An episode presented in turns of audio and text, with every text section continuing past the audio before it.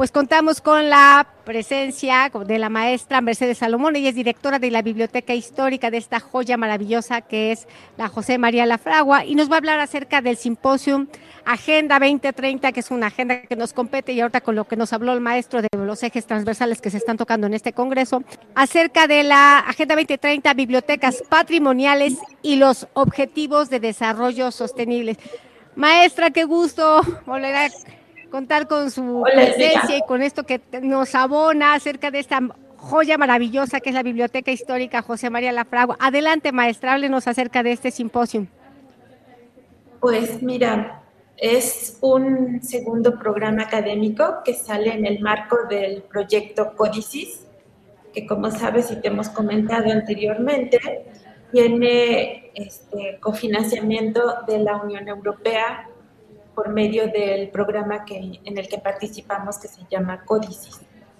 Eh, ahorita este vamos a hacer un simposio dedicado justamente a analizar los objetivos de desarrollo sostenible y cómo podemos empezar a formar parte de estos, eh, abonar a estos objetivos desde las bibliotecas patrimoniales. Creemos que hay mucho énfasis de parte de bibliotecas públicas, de bibliotecas nacionales, pero se ha trabajado poco desde las bibliotecas patrimoniales. Entonces lo que quisimos reunir es gente que realmente conoce el tema y que nos pueda aportar em, sobre ideas de qué podemos hacer. Yo lo que, lo, que, lo que veo es que algunas nos atañen de ipso facto, o sea, la preservación este, del patrimonio nos toca porque nos toca. En esa, de todas maneras, aunque no existiera la Agenda 2030, lo tendríamos que hacer. Eh, también las bibliotecas apoyamos mucho al acceso a la información y de muchas maneras, no solo desarrollando catálogos, sino haciendo muchas otras cosas como las colecciones digitales, eh, las exposiciones virtuales.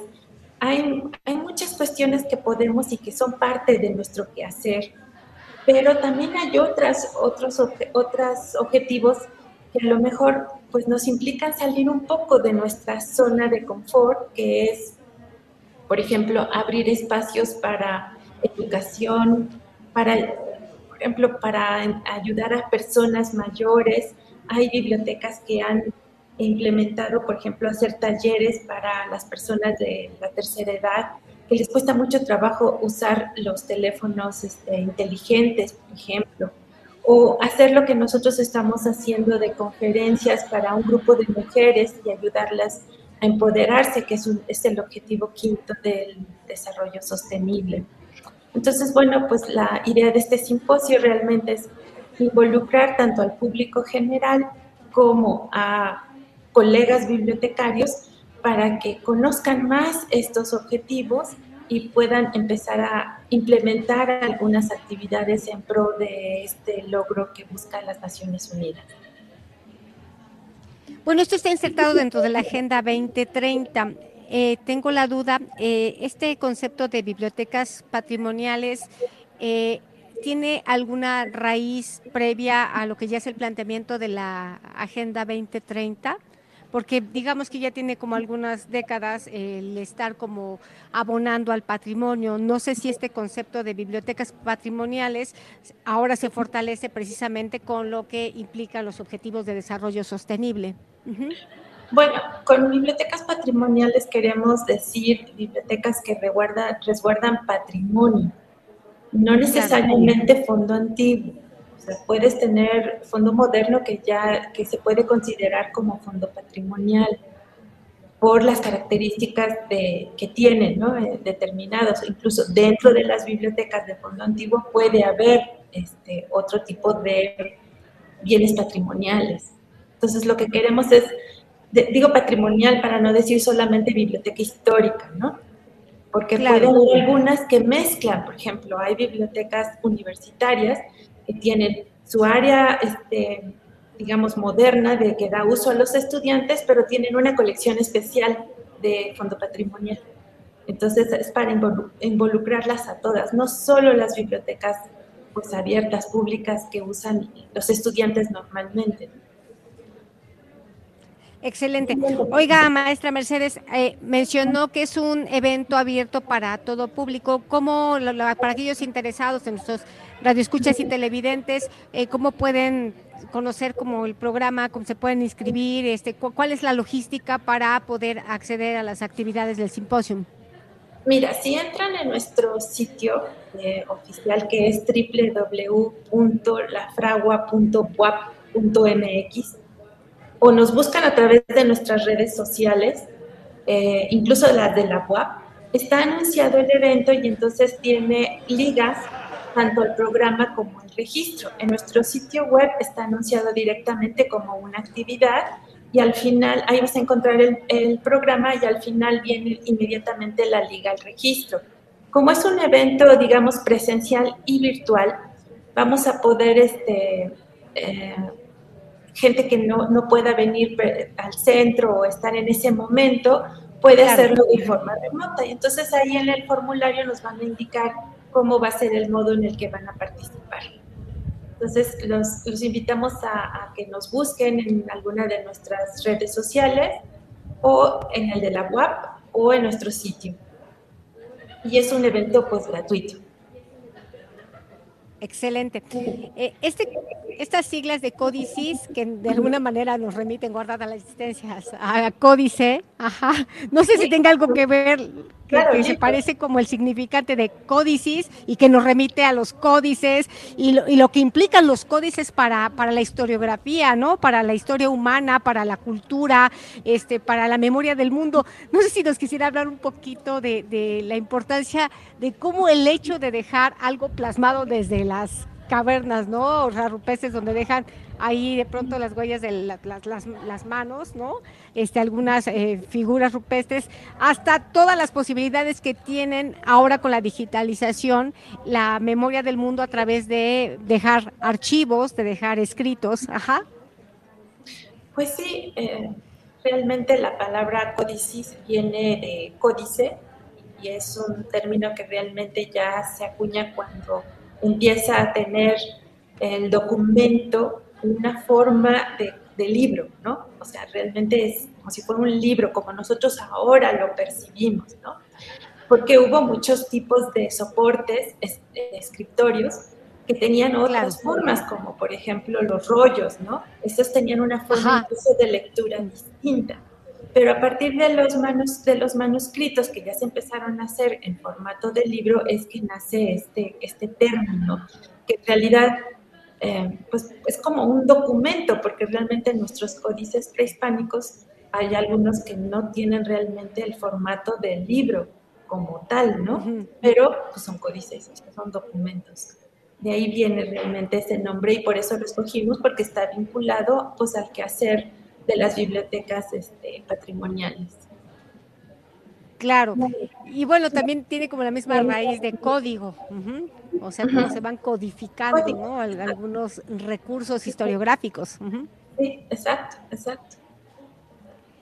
Y bueno, tendría yo otra pregunta con respecto a la Agenda 2030 pues este ya se está acabando este 2022, estamos ya casi acercándonos al 2023 y cada vez como en cuenta regresiva, ¿no? Para esta agenda 2030, este desde su opinión, eh, ¿cómo considera que lo que tiene que ver con la preservación del patrimonio y todo esto que nos pide pues la sostenibilidad, la sustentabilidad en, este encuadre que es la Agenda 2030, lo vamos consiguiendo, todavía nos falta mucho, no sé si el hecho de que se atravesara la pandemia pues de algún modo como mermó estos empeños. Uh no sé si realmente mermó la, la, pandemia en ese sentido, pero yo creo que sí se ha hecho mucho en nuestro país sobre conservación. La verdad es que eh, incluso México ya tiene su primera norma mexicana de preservación documental en la que nosotros participamos. Justamente la Biblioteca La Fragua es uno de los socios que la apoyó. Pues la verdad creo que sí se ha hecho mucho. Claro que nos falta mucho camino por andar, porque pues hay bibliotecas y archivos también ¿no? este, en varias partes del país que necesitan todavía ayuda. Entonces es importante eh, seguir a partir de Codicis formar a más gente, ese es uno de los objetivos que, logra, que queremos lograr, formar, ayudar a la gente que está a cargo de todo eso para que conozca más sobre herramientas básicas, elementales que podemos implementar para el cuidado de estos, de estos centros eh, y que no realmente no cuesten tanto dinero. O sea, no es una cuestión de decir es que hasta que tenga yo millones de pesos puedo hacer. No, hay mucho que se puede hacer solamente desde acciones de, de preservación. Entonces yo, pues yo creo que esto, esta agenda tarde o temprano, dentro de unos cuantos años, se va a tener que replantear con unos nuevos objetivos, ¿no? Y evaluar, se tiene que evaluar qué se logró y qué no se logró. Entonces también este tipo, por ejemplo, de actividades como este simposio ayuda a, la contabilidad. Ahora, ¿cómo, ¿cómo, las reúne las Naciones Unidas? Por medio de, de instituciones como la IFLA, que van reportando cómo a nivel solamente de bibliotecas estamos contribuyendo, pero hay muchos objetivos y en muchas áreas se van abonando, ¿no? Hay otros que son otro tipo de organizaciones las que están apoyando esos, esos objetivos en particular. Excelente.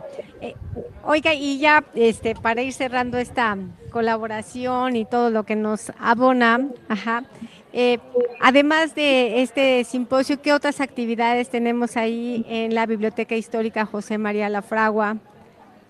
Pues Porque pues evidentemente es un, un museo vivo. Sí, bueno, pues mira, hace como 15 días también eh, hicimos comunicación de que tuvimos una nueva exposición virtual abierta que es sobre calendarios del siglo XIX. Es hicimos una sobre material hemerográfico, que es muy interesante porque a veces en ese tipo de materiales muchos investigadores encuentran información eh, de, pues, de cosas que están buscando que sucedieron en esa época. Entonces, también dentro de nuestro sitio pueden acceder a las exposiciones virtuales que tenemos y, es una muy reciente que acabamos de subir. Ahorita otras, otras actividades no tenemos porque estamos realmente dedicados ahorita a sacar este simposio eh, para, para lograrlo, ¿no?